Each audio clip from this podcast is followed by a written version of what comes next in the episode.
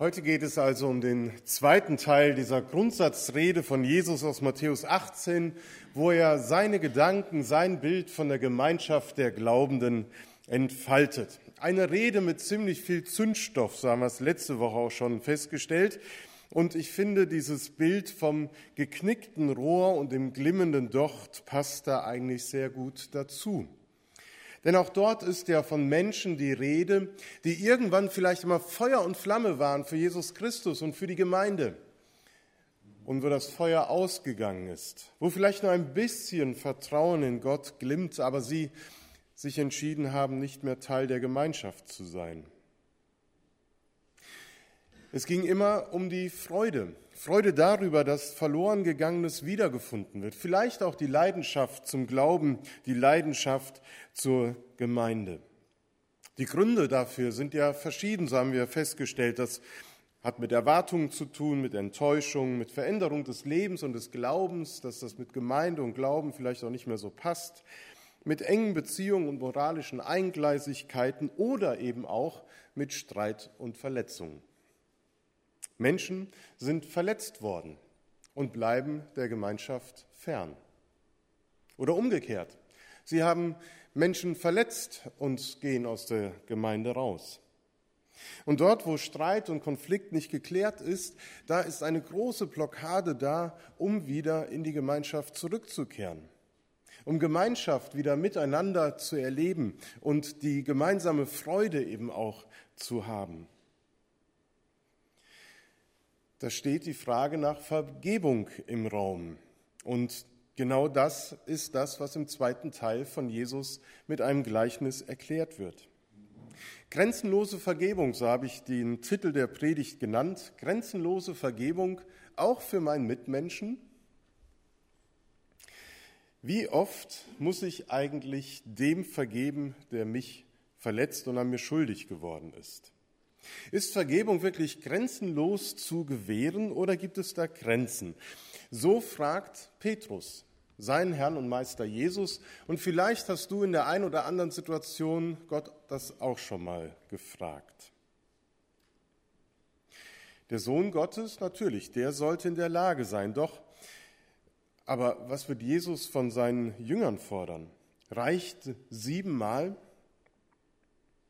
Petrus, so haben wir es eben gehört, liegt hier leider falsch mit seiner Einschätzung, sondern Jesus fordert von seinen Jüngern grenzenlose Versöhnungsbereitschaft.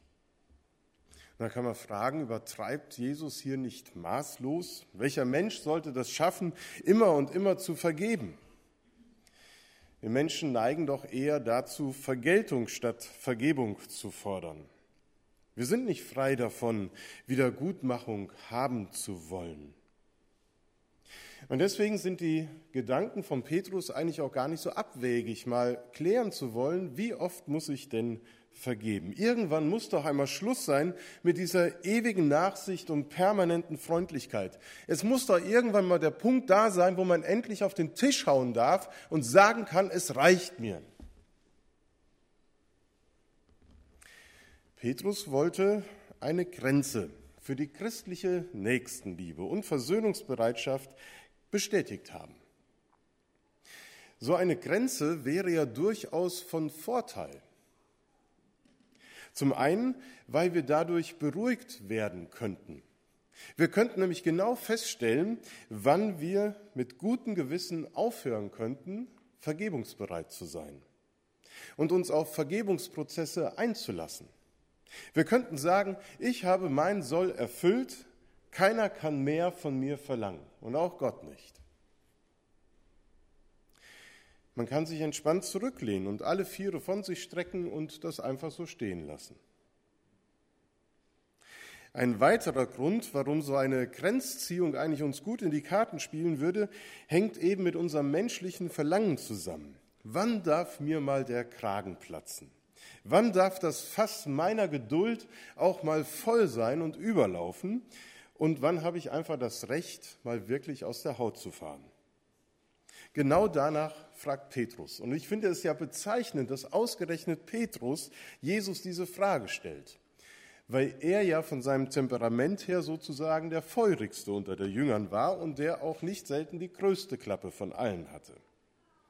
Vielleicht schätzte er sich mal wieder hier oder vielleicht schätzte er sich hier gerade einmal realistisch ein und dachte, Jesus, ich bin nur ein Mensch und nur weil ich dir nachfolge und an dich glaube, werde ich nicht zu einem Engel, schon gar nicht zu einem Geduldsengel.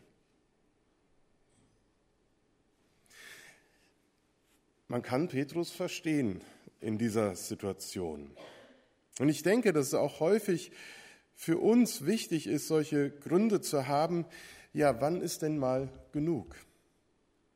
Gerade wenn es in Kontakten zu Mitmenschen im privaten, beruflichen oder in der Gemeinde mal kracht. Wir sind doch auch nur Menschen, sagen wir dann. Wir sind doch auch nur Menschen, auch in einer christlichen Gemeinde geht es menschlich zu, so habe ich es ja letzte Woche auch gesagt. Vom Theologen Helmut Thielicke habe ich eine Predigt gelesen und er hat es aufgegriffen, dieses, diesen Satz. Ich bin doch auch nur ein Mensch. Und er sagt, wenn wir so etwas sagen, dann meinen wir in der Regel, ich bin doch auch schließlich jemand, der so reagieren möchte, wie ihm der andere entgegentritt. Ich bin doch auch nur das Echo auf meine Umgebung und kann nicht alles in mich hineinfressen, was man mir antut. Ich bin doch auch nur das Echo meiner Umgebung. Das finde ich ein spannendes Bild. Wir Menschen sind ein Echo unseres Umfeldes. Wir reagieren auf das, was uns trifft. Und so wie man in den Wald hineinruft, so schallt es ja eben auch häufiger hinaus. Und dann entsteht eben schnell ein Teufelskreis. Wie du mir, so ich dir. Und den gilt es zu durchbrechen. ob wir als Nachfolgerinnen und Nachfolger Jesu nur ein Echo unseres Umfeldes sind, das möchte Jesus mit dem Gleichnis vom unbarmherzigen Schultern, äh, Schuldner etwas weiter erörtern. Und er zeigt mit diesem Gleichnis zwei Dinge auf. Erstens, dass wir eben nicht nur das Echo auf unsere Umwelt oder Umgebung sind, sondern ein Echo auf das sein sollen, was Gott uns gibt und schenkt und uns tut. Und wir sind nicht dadurch Menschen, dass wir an die, an die Decke gehen dürfen, sondern dadurch, dass wir das entfalten dürfen, was Gott uns schenkt. Die Hauptperson in dem Gleichnis eben ist ein Mensch, der zwischen seinem König und seinem Nächsten steht. Und so ist es bei jedem von uns. Wir leben in diesem doppelten Beziehungsverhältnis zwischen Gott und unserem Mitmenschen. Diese beiden Beziehungen, die machen unser Menschsein aus. Und wenn eine Seite fehlt oder nicht ausgefüllt wird, dann leben wir an unserer Bestimmung vorbei. Und im Gleichnis wird deutlich, dass das dramatisch endet. Auf diese beiden Beziehungsebenen möchte ich gern mit euch gehen und sie versuchen auf uns zu übertragen. Wie steht es um diese Beziehungsebene zu Gott?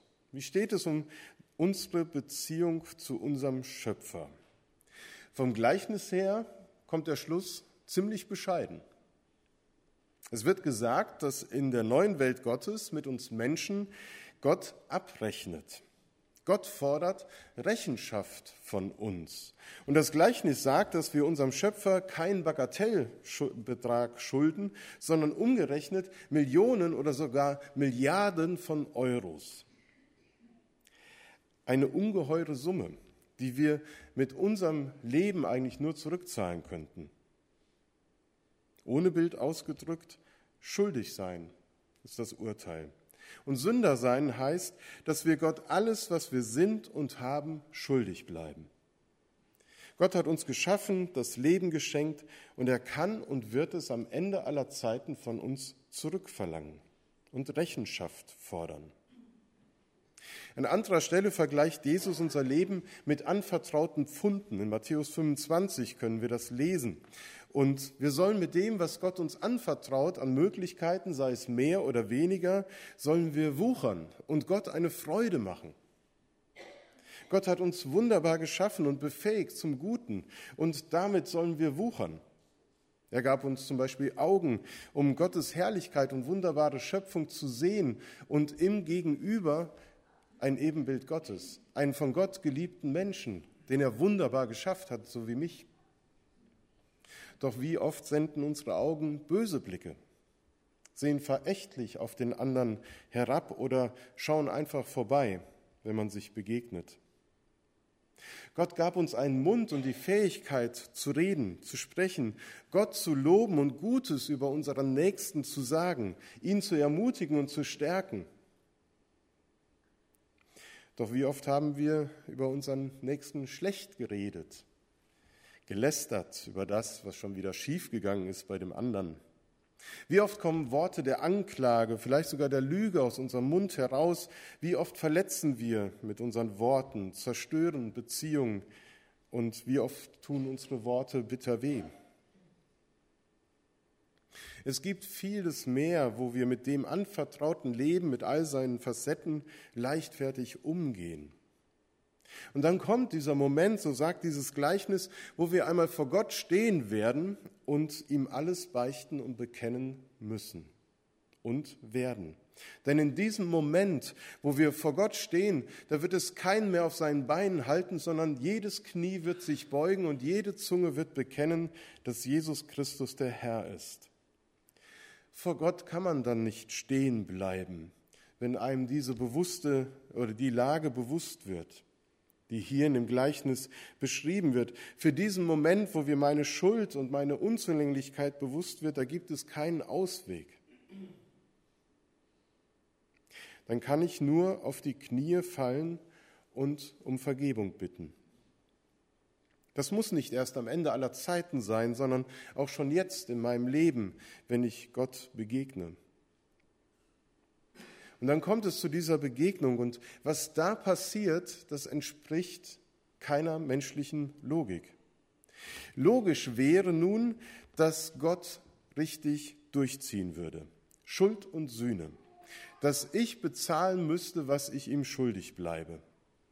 Das wäre logisch nach, Recht, nach menschlichem Recht gehandelt. Aber Gott reißt uns aus dieser menschlichen Logik heraus. Er macht einen Schuldenschnitt. Er lässt nicht einfach fünfe gerade sein und legt das Deckmäntelchen der Liebe darüber. Ist ja nicht so schlimm, du bist ja auch nur ein Mensch. Nein, er nennt meine Schuld beim Namen. Aber im gleichen Atemzug nennt er auch mich bei meinem Namen und sagt, du bist mein geliebtes Kind.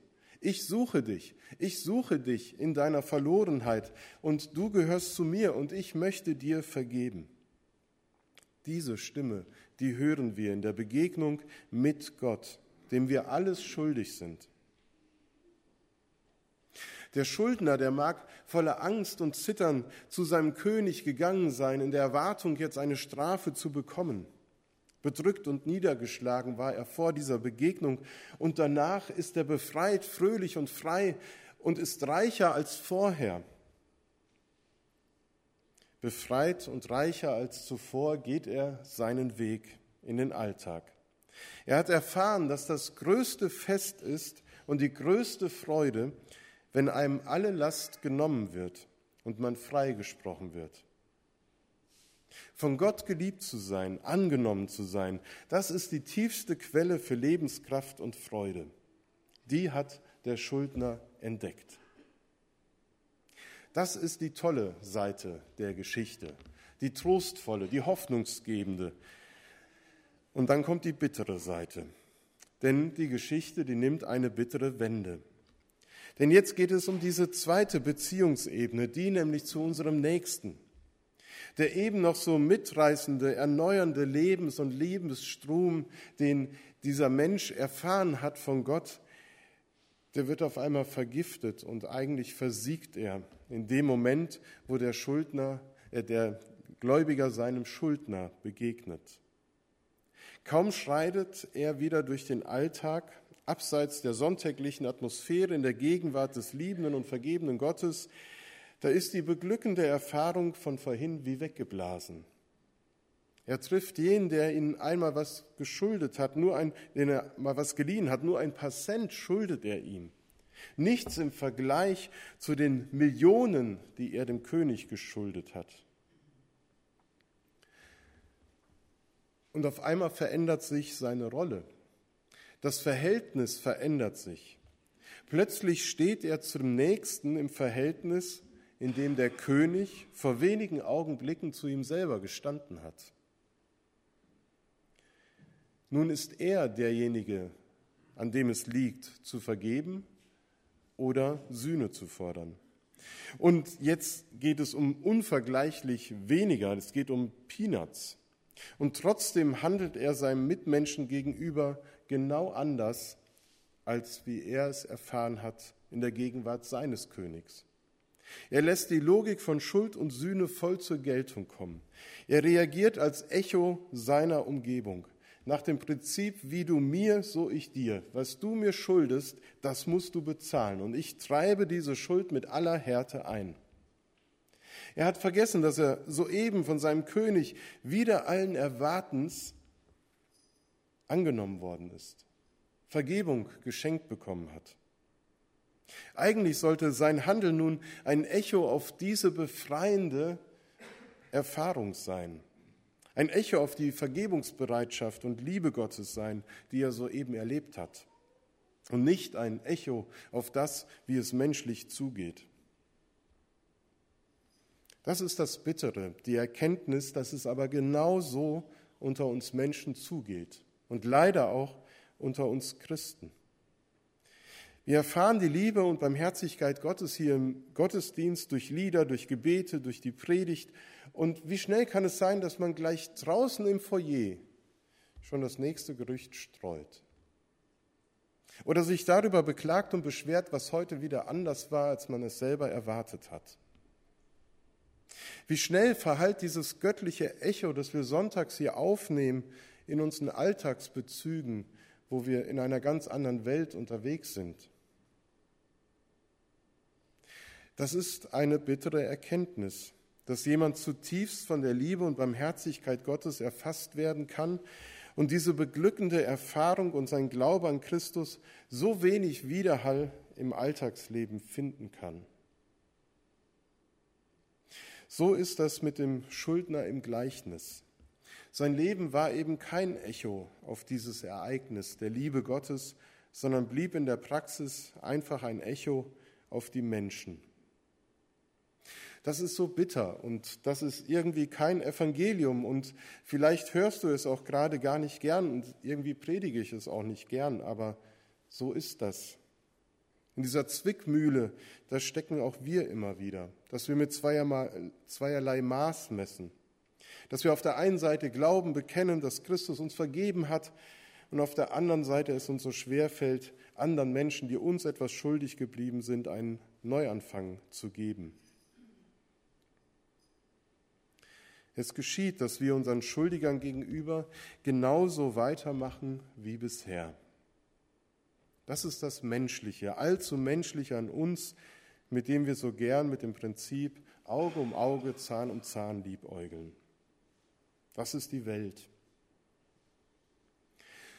Und Jesus macht mit diesem Gleichnis in ziemlicher Schärfe und Klarheit deutlich, dass das Gott eben nicht duldet. Das Ende dieses Gleichnisses, das ist brutal und schonungslos. Das Ende meiner Predigt hoffentlich nicht. Was niemand sich vorstellen kann, was wir uns auch nicht irgendwie vorstellen wollen, weil wir ein ganz anderes Gottesbild haben, das geschieht hier. Gott nimmt die Vergebung, die er zugesprochen hat, zurück und der Gläubiger muss selbst bezahlen. Da wird der glimmende Doch, Docht, doch erloschen. Da wird das geknickte Rohr doch zerbrochen. Hier scheint die Vergebungsbereitschaft Gottes doch nicht grenzenlos zu sein, sondern irgendwann auch an ihre Grenzen zu kommen. Man müsste dann eher nach dem Gleichnis von Vergebung auf Bewährung sprechen. Dass sie mir zugesprochen wird, ja, aber sich dann in meinem Lebensalltag erweisen muss, ob ich sie auch behalten werde oder sie genommen wird. Das wiederum würde ja bedeuten, dass wir in ständiger Ungewissheit und vielleicht Angst oder sicherlich Angst leben müssten. Ist mir wirklich vergeben oder heißt es am Ende, nee, die Vergebung wird zurückgenommen? Auf uns würde ein ungeheure Last lasten, ein, ein Druck lasten, ebenso ein Druck, der ja dazu führt, dass Menschen sagen, ich möchte mit Gemeinde und Glaube nichts mehr zu tun haben und das verlassen, ihren Glauben drangeben. Das widerspricht doch all dem, was wir glauben, wie wir Christus kennen, wie wir Gott kennengelernt haben. Wie umgehen damit? Jesus erzählt ja dieses Gleichnis nicht, um uns Angst zu machen, sondern um uns wach zu rütteln. Es sind viele solcher Gleichnisse im Neuen Testament zu finden und sie haben aus meiner Sicht alle das Ziel, dass wir wachgerüttelt werden und dass wir nicht leichtfertig mit etwas umgehen, was höchste Sorgfalt erfordert. Das ist das Ziel dass wir nicht leichtfertig mit etwas umgehen, was größte Sorgfalt erfordert. Und deswegen überzeichnet und übertreibt Jesus bewusst, um Petrus, um uns zu verdeutlichen, was es für Konsequenzen hat, dass Gott uns grenzenlos vergibt und liebt. Das ist ein Gleichnis, was Jesus erzählt, ein Bild, um uns etwas deutlich zu machen, aber nicht um uns zu zeigen, was die Realität ist. Es muss nicht so weit kommen, dass dieses Gleichnis zur bitteren Realität wird. Wir können vielleicht auch von einem Vertrag sprechen, den wir mit Gott schließen, den er uns vorlegt und den wir nun ratifizieren müssen, unterschreiben müssen. Und zwar in dem Sinne, dass ich ihn so unterschreibe, dass das, was Gott mir schenkt, dass das von nun an auch bestimmend für mein Handeln und Reden sein soll in der Begegnung mit Mitmenschen. Dass ich das weiter schenke, was Gott mir gibt. Und wenn ich das eben nicht tue, dann widerspreche ich mit meinem Leben und mit meiner Praxis den Vertragsklauseln und hebe den Vertrag auf. Und Jesus sagt, genau dieser Vertragsbruch, der soll nicht stattfinden. Denn es steht außer Frage, dass Gott grenzenlose Liebe und unermessliches Erbarmen hat. Und wenn er vergibt, dann dürfen wir unserer Vergebung gewiss sein. Und Jesus versichert es uns ja in diesem Kapitel Matthäus 18, ebenso will euer Vater im Himmel nicht, dass auch nur einer und sei es der geringste, verloren geht. Das ist der Wille des Vaters. Und der bleibt. Und durch den Heiligen Geist hilft Gott uns auf dem Weg der Nachfolge. Er hilft uns, immer weniger ein Echo auf unsere Umwelt zu sein, sondern mehr und mehr das Echo unseres liebenden Vaters im Himmel zu werden. Das ist ein Weg, der ist schwierig und der ist verbunden, so wie ich es letzte Woche gesagt habe, auch mit Fortschritten und Rückschritten, mit Erfolgen und mit Scheitern. Es ist ein hoher Anspruch, den Jesus hier gegenüber Petrus und uns stellt. Und es ist klar, dass wir ihn nicht genügen werden. Doch Gott hat mit Jesu Blut, er hat mit seinem Herzblut unterzeichnet, dass er es gut mit uns meint dass wir seine Kinder bleiben dürfen und dass unser Gewissen frei sein soll, dass wir befreit werden von Schuld. Das ist der neue Bund, den er mit uns schließt. Und damit sollen wir nicht leichtfertig umgehen, sondern uns immer wieder bewusst werden, dass es Konsequenzen für unser Leben hat. Und es ist heute, wie auch letzte Woche, immer eingeschlossen die Einladung zur Umkehr. Zu sagen, ich bitte dich um Vergebung meiner Schuld. Und dann dürfen wir gewiss sein, dass Gott vergibt.